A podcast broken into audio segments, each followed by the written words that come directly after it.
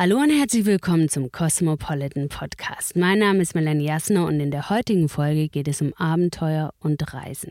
Und zwar spreche ich mit Lea Rieck, die ganz alleine mit dem Motorrad um die Welt gefahren ist.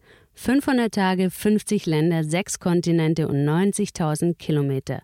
Darüber hat sie ein Buch geschrieben, das da heißt Sagt dem Abenteuer, ich komme. Das bei Kiepenheuer und Witsch erschien und wirklich super lesenswert. Die Frage ist, wie viel Mut braucht man eigentlich, um so etwas zu tun? Wie gefährlich ist es, als Frau allein zu reisen und fühlt man sich dabei auch einsam? Und was, wenn ich selbst mal meine Komfortzone verlassen möchte und einfach losdüsen will? Wo fange ich an? In der nächsten halben Stunde sprechen wir über all das und reisen zusammen mit Lea um die Welt.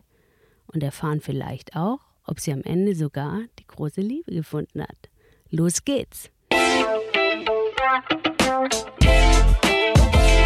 Eben noch auf dem Motorrad und jetzt hier in München. Ich freue mich, dass du da bist. Hallo Lea. Ich freue mich auch sehr, hier zu sein in eurem Podcast. Ja, mittendrin bist du.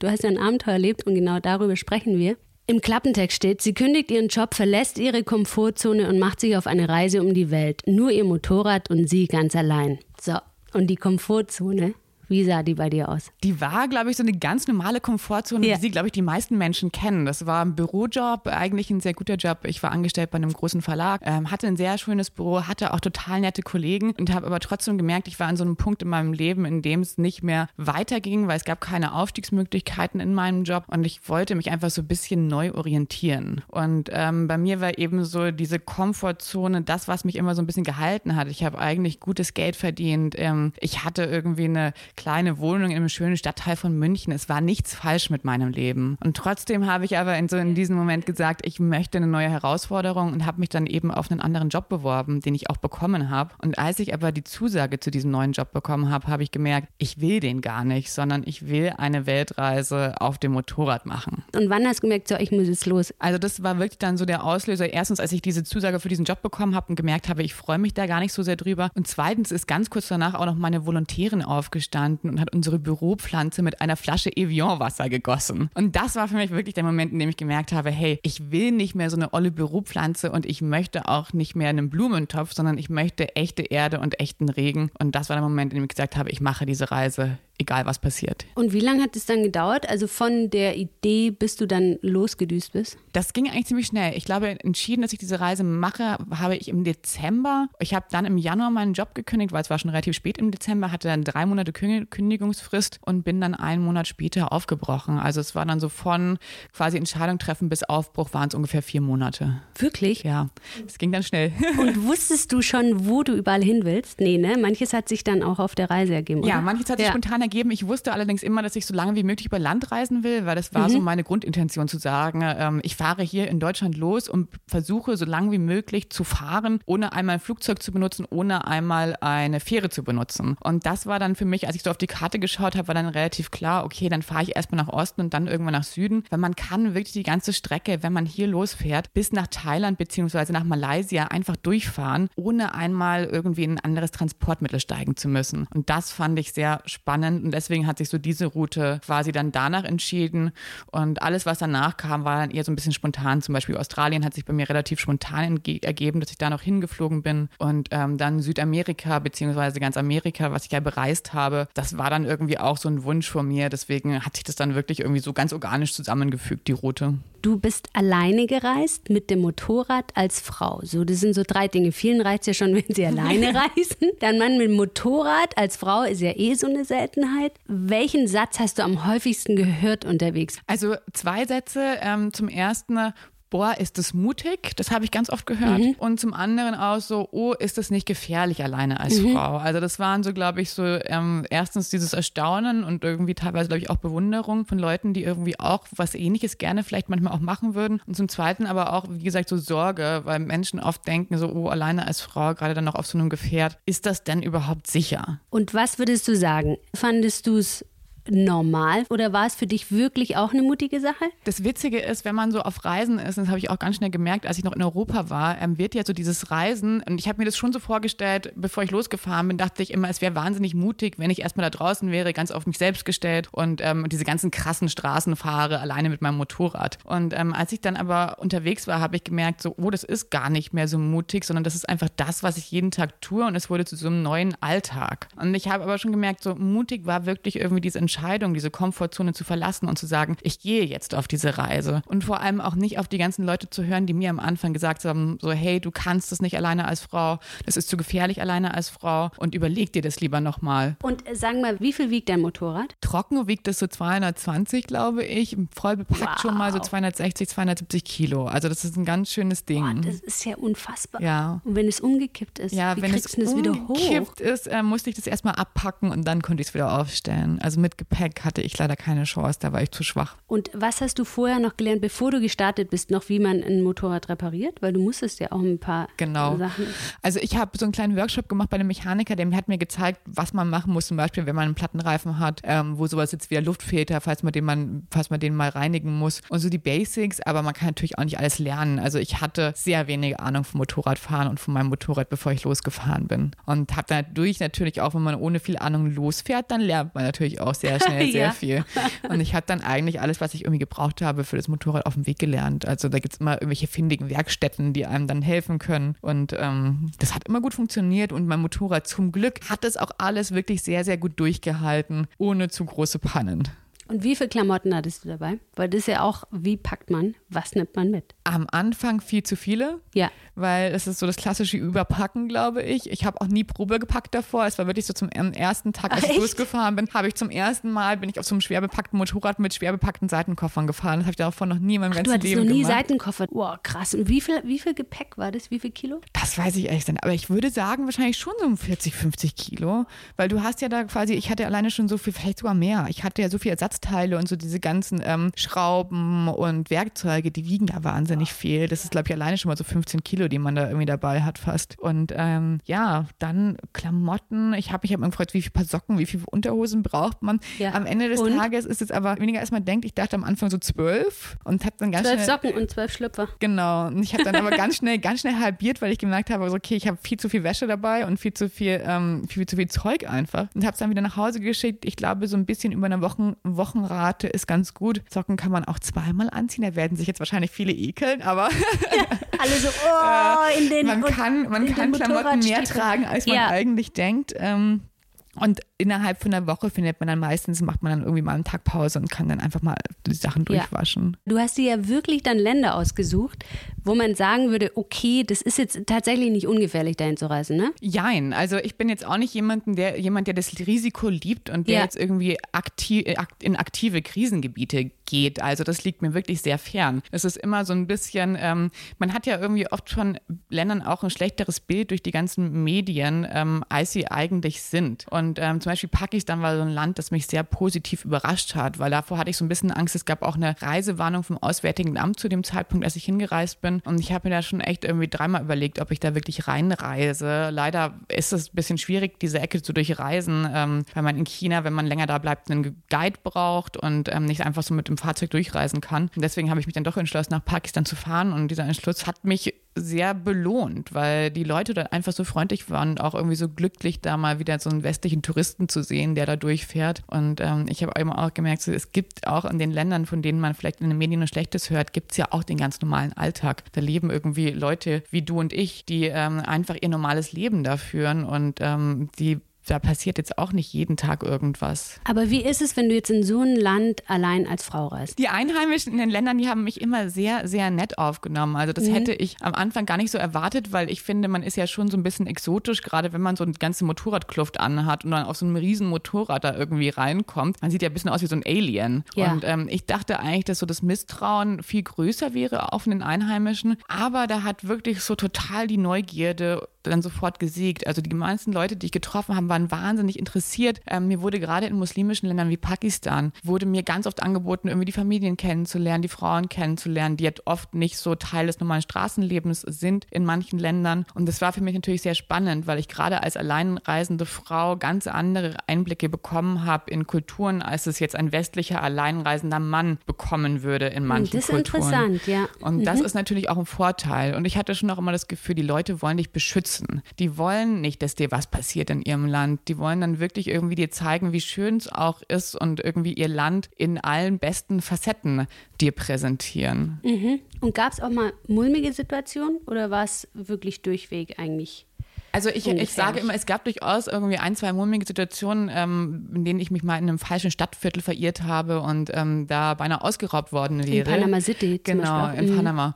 Und ähm, das war aber auch so ein bisschen meine eigene Schuld. Man muss als Tourist gerade in Städten ähm, immer schon ein bisschen aufpassen, dass man da an die richtigen Orte kommt, sich auch ein bisschen informieren. Und ähm, ansonsten, ich meine, ich, ich sage dann immer so, ich war über 500 Tage unterwegs und wenn ich hier in Deutschland jeden Tag rausgehen würde, jeden Tag neue Menschen kennenlernen würde und jeden Tag was Neues machen würde, dann wäre wahrscheinlich an einem einen oder anderen Tag auch mal jemand dabei, der einfach ein Arsch ist. Um ja, die. Wahrscheinlichkeit ist schon auch groß. Genau. Ja. Und ähm, ich meine, Ja. diese zwei, drei Leute, die habe ich auf meiner Reise natürlich auch getroffen, ähm, Ja. weil die einem dann nicht so wohlgesonnen sind. Aber anhand irgendwie der Begegnungen war einfach der Großteil wirklich positiv. Also du bist aus der Komfortzone raus. Wie ist dein Leben jetzt? Würdest du sagen, gibt es überhaupt keine Komfortzone mehr? Oder Doch, die gibt es wieder so? immer noch. Ich, finde, Ja. ich finde, die Komfortzone, die ist auch eine sehr wichtige Zone. Ja, also oder? deswegen sage ich auch, die, die ja. muss es auch geben, finde ich. Ich finde auch, ich finde zum Beispiel auch, ähm, wir erleben ja so viel, wir machen so viel. Jetzt bist du natürlich ein Extrembeispiel, aber dann immer dieser Satz, immer geh aus deiner Komfortzone, sonst erlebst du nichts. Das ist ja immer dieser permanente Druck. Du musst jetzt irgendwie aus deiner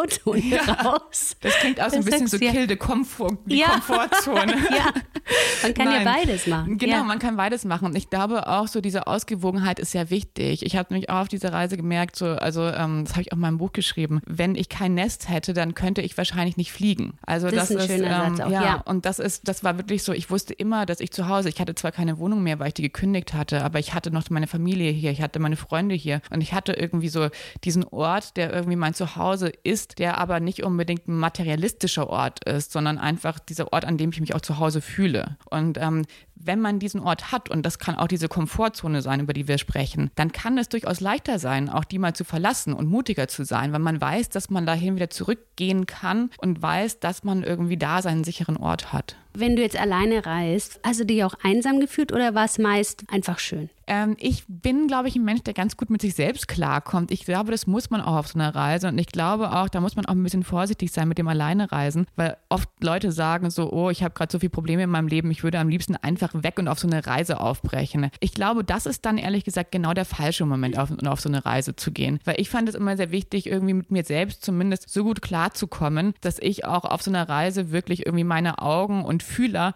quasi nach allem ausstrecken kann, was um mich rum ist und ich nicht die ganze Zeit damit beschäftigt bin, einfach nur mit mir selbst klarzukommen. Und ähm, deswegen muss man da, glaube ich, schon auch so ein bisschen irgendwie zumindest psychisch einigermaßen stabil sein und so auch diese Einsamkeit und dieses viele Alleine sein so ein bisschen abkönnen. Und ich mag das eigentlich sehr gerne. Es gab wenig Momente, in denen ich mich wirklich einsam gefühlt habe, weil man ja auch immer, wenn man reist, kann man ja auch immer mal in ein Hostel gehen, wo dann andere Reisende sind. Ähm, durch die neuen Technologien kann man immer mal irgendwo hingehen, wo es Internet gibt, wo man seine Eltern anrufen kann. Und es hat sich, glaube ich, schon sehr verändert, dieses Reisen durch die neue Telekommunikation auch, die wir haben.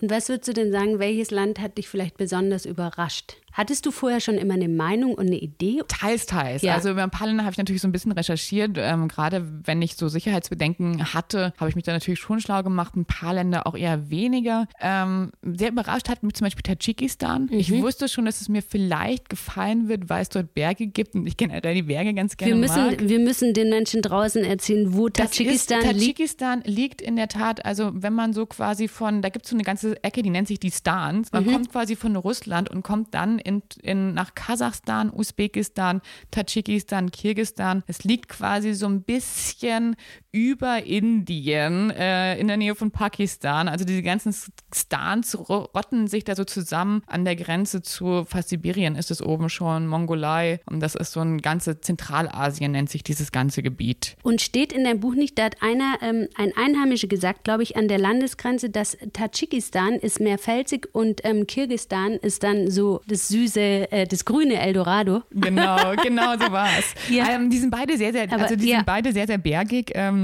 und sehr schön, aber Tadschikistan ist wirklich so eine extrem krasse Mondlandschaft. Also es sind Berge, die teilweise 7000 Meter hoch sind, die wahnsinnig rau sind. Das ist einfach wirklich so ein, das muss man sehr mögen. Also das ist wirklich so eine Raumlandschaft, Landschaft. Auch die Menschen dort sind sehr ehrlich und sehr kernig. Also es ist alles so ein bisschen rau, aber für mich hat sich so diese ganze Gegend auch sehr ehrlich angefühlt. Ich glaube, deswegen habe ich sie auch so gerne gemocht. Und ähm, ich fand diese Natur einfach wahnsinnig. Und in Kirgistan eigentlich dann auch. Das war dann so ein bisschen so ein Gegensatz dazu, weil da ist dann alles so grün. Da wohnen sehr viele Nomaden draußen mit ihren ganzen Pferdeherden. Und ähm, das ist so ein bisschen lebendiger in Anführungszeichen, weil es halt nicht ganz so rau ist. Aber mich haben irgendwie die ganzen Stans und ganz Zentralasien hat mich einfach sehr fasziniert. Und wenn wir jetzt weitergehen, dann bist du ja gereist dann nach Indien. China warst du auch, genau. aber mehr als äh, Transfer. Genau, das war äh, Transferland. Dann eben Indien. Und Nepal. überraschend dann Australien und Tasmanien und dann rüber nach Südamerika. Genau, und dann bis ans Ende der Welt nach Ushuaia, was die südlichste Stadt der Erde hier auf Feuerland ist. Oh, wie war Ushuaia? Ushuaia ähm, habe ich nicht gesehen, obwohl ich dort war. ähm, was ich, habe, ich habe mich sehr, ich habe mich sehr auf dieses, weil man sagt ja wirklich, das ist das Ende der Welt, nennt sich das. Und ich habe mich sehr auf dieses Ende der Welt gefreut, weil es ja schon so poetisch klingt. Ja. Und als ich dann in Ushuaia ankam, war da einfach Nebel und zwar tagelang. Ich habe da nichts gesehen. Was würdest du sagen? Wow, krass, das hat mich für mein Leben geprägt. Das habe ich jetzt irgendwie auf der Reise ich, hab, ähm, ich hatte so eine sehr nette Begegnung, ich muss dafür ein bisschen ausholen, ich hatte ja. so eine sehr nette Begegnung in Nepal mit einer Frau, die mir, mein Kleid ist kaputt gegangen. Ähm, die oh, die Geschichte ist übrigens sehr lustig, habe ich im Buch gelesen. Du bist nicht, wenn du die mal kurz erzählen könntest, du bist tatsächlich, was ist da passiert mit deinem Kleid? Ich bin auf dem Motorrad gefahren, ohne meinen Schutzanzug, nicht nachmachen zu Hause, das sollte man nämlich eigentlich nicht tun. Und mir ist das Kleid in mein Rad gekommen, es hat einen Ruck gegeben und plötzlich stand ich da quasi nackt auf meinem Motorrad, weil ich eigentlich auch nichts drunter hatte, außer eine Unterhose. Und ähm, zwei Männer mit Machete um die 70 standen neben mir und haben mich angeschaut und haben mir geholfen, dieses Kleid von meinem Rad wieder runterzurollen. Und ja, ähm, nachdem ich dann so nackt im Destiny's Child-Style, Survivor-mäßig irgendwie dann im Nepal ähm, nirgendwo stand, haben die mich zu einer Frau geführt, die mir geholfen hat, dieses Kleid zusammenzunähen. Und die hat es dann gemacht ähm, und ich wollte sie am Ende bezahlen. Und die hat dann aber mein Geld ausgeschlagen und hat mir im Gegenzug dazu plötzlich Geldscheine in die Hand gedrückt gedrückt. Und ich war im ersten Moment total überrascht und dachte mir so, hu, ähm, was passiert hier gerade? Und hat mir gesagt, so, wofür soll das denn sein? Und das kann ich nicht annehmen. Und sie hat dann zu mir gesagt, so, hör zu, ich kann selbst nicht in diese ganzen Länder reisen, in die du kommen wirst. Bitte trink für mich ähm, in Australien und in Südamerika ein Getränk für mich und denk an mich. Und diese Frau hatte wirklich gar nichts. Also die hat in so einem Verschlag gewohnt. Es gab kein fließend Wasser, keine Elektrizität. Und ähm, das Schöne war, sie hat mir dann erklärt, sie war Buddhistin und im Buddhismus gibt es diese zwei Prinzipien der Mitfreude Freude und des Mitgefühls. Und ähm, sie hat mir erklärt, dass sie quasi gerade das Prinzip der Mitfreude ausübt, was bedeutet, man freut sich für andere Menschen, für ihr erlangtes Wohl, ähm, solange dieses nicht auf dem Schaden anderer beruht. Und das fand ich total schön, weil ich das Gefühl habe, wir schauen so oft neidisch auf das, was unser Nachbar hat. Wir schauen irgendwie so, boah, der hat das krassere Auto, der hat den besseren Job. Und es ist irgendwie immer so dieses Vergleichen und dann von jemandem, der eigentlich so viel weniger hat als ich, ähm, diese überhaupt keine Missgunst zu erfahren, sondern nur Wohlwollen,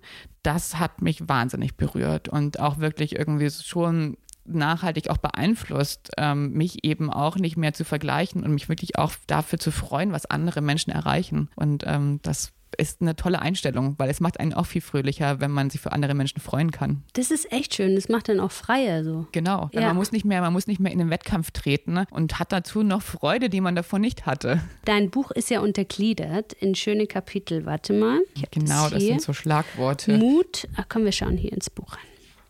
Da steht Mut und Leidenschaft. Genau, Mut, Leidenschaft. Leidenschaft, Glaube, dann Loslassen, Gelassenheit, Vertrauen, und Entschlossenheit. Ich finde, das ist so schön. Willst du das mal noch vorlesen? Bei Mut ist ja noch, wird der bei dir im Buch auch noch ganz schön beschrieben. Genau, Mut. Weißt du noch, wann du das letzte Mal etwas getan hast, das nichts mit Vernunft zu tun hatte?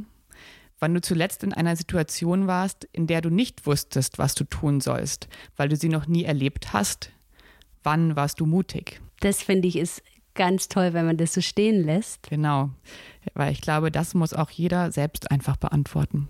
Lea, du hast noch einen Punkt, den liest den doch auch mal vor. Leidenschaft. Leidenschaft. Ist so schön. Leidenschaft ist auch so wichtig im Leben. Leidenschaft. Wie weit würdest du für die Dinge gehen, die du gern hast? Was würde passieren, wenn man sie dir nimmt? Würdest du bleiben und verzichten? Oder würdest du dich auf den Weg zu einem Ort machen, an dem vielleicht alles besser ist? Das war für mich ähm, eine sehr tragische Geschichte, weil ich auch gemerkt habe, dass eben viele Leute, die ich kennengelernt habe auf dieser Reise, in teilweise Umständen aufgewachsen sind und Umständen leben, die ich überhaupt nicht so richtig nachvollziehen kann, weil ich komme ja aus so einer, wir kommen ja als irgendwie aus so einer vollkommenen Geborgenheit mehr oder weniger hier in Deutschland. Und ähm, dann in Regionen zu kommen, in denen erst vor ein paar Jahren Bürgerkriege waren, in denen die Leute einfach ganz andere alltägliche Herausforderungen hatten als wir, in dem es ganz selbstverständlich ist, mit Waffen umzugehen, eine Pistole zu haben, wirklich auch zu wissen, sich selbst zu verteidigen, seine Familie zu verteidigen, mit auch Gewalt teilweise, weil sie keine andere Möglichkeit hatten. Und ähm, das war für mich dann schon sehr spannend zu sehen, okay, ähm, die meisten bleiben aber trotzdem, weil es eben ihr Land ist und weil es ihr Leben ist und weil es niemand so einfach aufgibt. Wenn du das erlebt hast, bist du, bist du dankbarer in allem jetzt hier oder verpufft es auch relativ schnell? Ähm, ich bin auf jeden Fall wie dankbar hier. Es gibt auch noch so Sachen, die ich ähm, zum Beispiel noch immer wahnsinnig toll finde. Irgendwie freue ich mich zum Beispiel noch immer jedes Mal, wenn ich mich unter eine Dusche stelle. Und ich bin ja jetzt auch schon eine ganze Weile zurück, aber trotzdem ist so einfach zu wissen, da kommt genügend Wasser raus, das auch noch im besten Fall warm wird. Das ist für mich so ein Luxus, bei dem ich mir immer so denke, so wow, ist das nicht toll. Ich meine, das ist, das ist echt ein guter Punkt. Man sagt ja 500 Tage mit dem Motorrad unterwegs, quer durch die Welt. Ne? Das klingt ja auch auch in dem Film ist, würde das super spannend aussehen und man würde es mit Musik unterlegen und alles ist cool. Aber im mhm. Endeffekt hast du dann eben auch, keine Ahnung, mal 14 Tage nicht, du, du bist in Unterkünften, genau. die halt nicht so bequem sind, wo es vielleicht auch noch irgendwelche kleinen Tierchen hat. Bettwanzen zum Beispiel. Bettwanzen. Wow, ja, wo hast du denn die Bettwanzen? Die habe ich lustigerweise, denen bin ich lustigerweise in den USA begegnet. Man denkt ja irgendwie, man fährt Siehst durch alle du? Länder und plötzlich ist man in den USA in so einem schäbigen Motel und dort begegnet man dann den kleinen Bettwanzen, die sich überall einnisten. Ne? Die knabbern nicht, dann kriegt man dann da, ähm, stechen die ein. Man und kriegt dann, Stiche, die ist ja. sehr leicht zu erkennen. Das sind immer so diese drei Stiche nebeneinander. Das mhm. ist wie so ein, die stechen das ist aber nicht die Kretzmilbe. Nee, das ist nicht die Kretzmilbe, ja. Zum Glück nicht. Also die Bettwanzen, die sind eigentlich nicht so schlimm, außer dass man sie sehr leicht verschleppen kann. Also das ist ja. die einzige große Gefahr, dass man die quasi im Gepäck mitnimmt, die sich dann überall einnisten und vermehren und man diese Parasiten dann quasi von seinem Urlaubsland teilweise auch mit nach Hause bringt. Und du hast auch gesagt, du hast ja in diesen äh, Ländern, die auch in Asien waren, so bist du ja also hast du nie gecampt oder irgendwas, weil es auch zu gefährlich am Anfang, ist ja. am Anfang? Also am Anfang war mir auch so ein bisschen, also zu gefährlich, viele campen da auch. Ich habe aber auch gemerkt, also es war nicht nur gefährlich, die, ähm, die Gefahr, sondern es war auch in der Tat, weil gerade so in Zentralasien, da gibt es dieses Prinzip des Homestays, da schläft man einfach bei Leuten, ähm, ist in Städten ist es manchmal einfach eine Wohnung, die haben dann irgendwie noch ein Zimmer frei. Ähm, in Kirgistan war es zum Beispiel bei den Nomaden in derselben Jurte wie die Familie, die da dort wohnt. Und das fand ich immer sehr schön und man schläft da bei diesen Einheimischen für fünf bis zehn Dollar, bekommt dafür auch noch ein Abendessen und ein Frühstück. Und ähm, ich habe dann mir gedacht, so, warum sollte ich denn eigentlich da campen, wenn ich dazu auch noch für so wenig Geld irgendwie eine Verpflegung dazu bekomme, plus den Kontakt zu den Einheimischen, der mir ja immer sehr wichtig war. Und ähm, deswegen habe ich am Anfang mein Campingzeug zu, wieder nach Hause geschickt und ähm, habe mir dann in der Tat erst wieder ein Zelt gekauft, als ich in den USA war. Indien ist ja jetzt auch das Land für Frauen, wenn du alleine reist, nicht das optimale Land oder würdest du sagen, doch ist okay? Ach, ich glaube, in Indien gibt es sehr viele verschiedene Orte und ähm, ich liebe Indien inzwischen. Also ich war am Anfang immer so ein bisschen, ich war davor schon mal in Indien und ähm, war so, dachte mir auch so ein bisschen so, oh, Indien, mal sehen, wie es jetzt wird auf Motorrad und mit diesem ganzen Verkehr. Und dieses Mal fand ich Indien richtig, richtig toll, weil es einfach so wirklich so ein, das, in Indien erlebt man alles. Also das ist wirklich so Leben in der extremsten Form und auch irgendwie bis zum Sterben. Und das ist, ähm, das find, fand ich schon irgendwie sehr ergreifend auch und ähm, einfach ein ein Land, in dem vieles sehr anders funktioniert als hier. Und ich glaube durchaus, dass man da als Frau alleine reisen kann. Man muss, glaube ich, bloß ein bisschen besser aufpassen in manchen Gegenden. Mhm. Und ähm, ja. dann wirklich auch also auf irgendwie die Einheimischen hören, die einem ja meistens eben wohlwollend sind und dann sagen so, hey, pass mal ein bisschen auf, wenn du da hinkommst. Also mir wurde auch oft gesagt so, hey, wenn du da jetzt durchfährst morgen, halte einfach die nächsten 50 bis 100 Kilometer nicht unbedingt an, fahr weiter. Und das habe ich dann gemacht. Und deswegen Motorrad ist manchmal auch so ein sehr,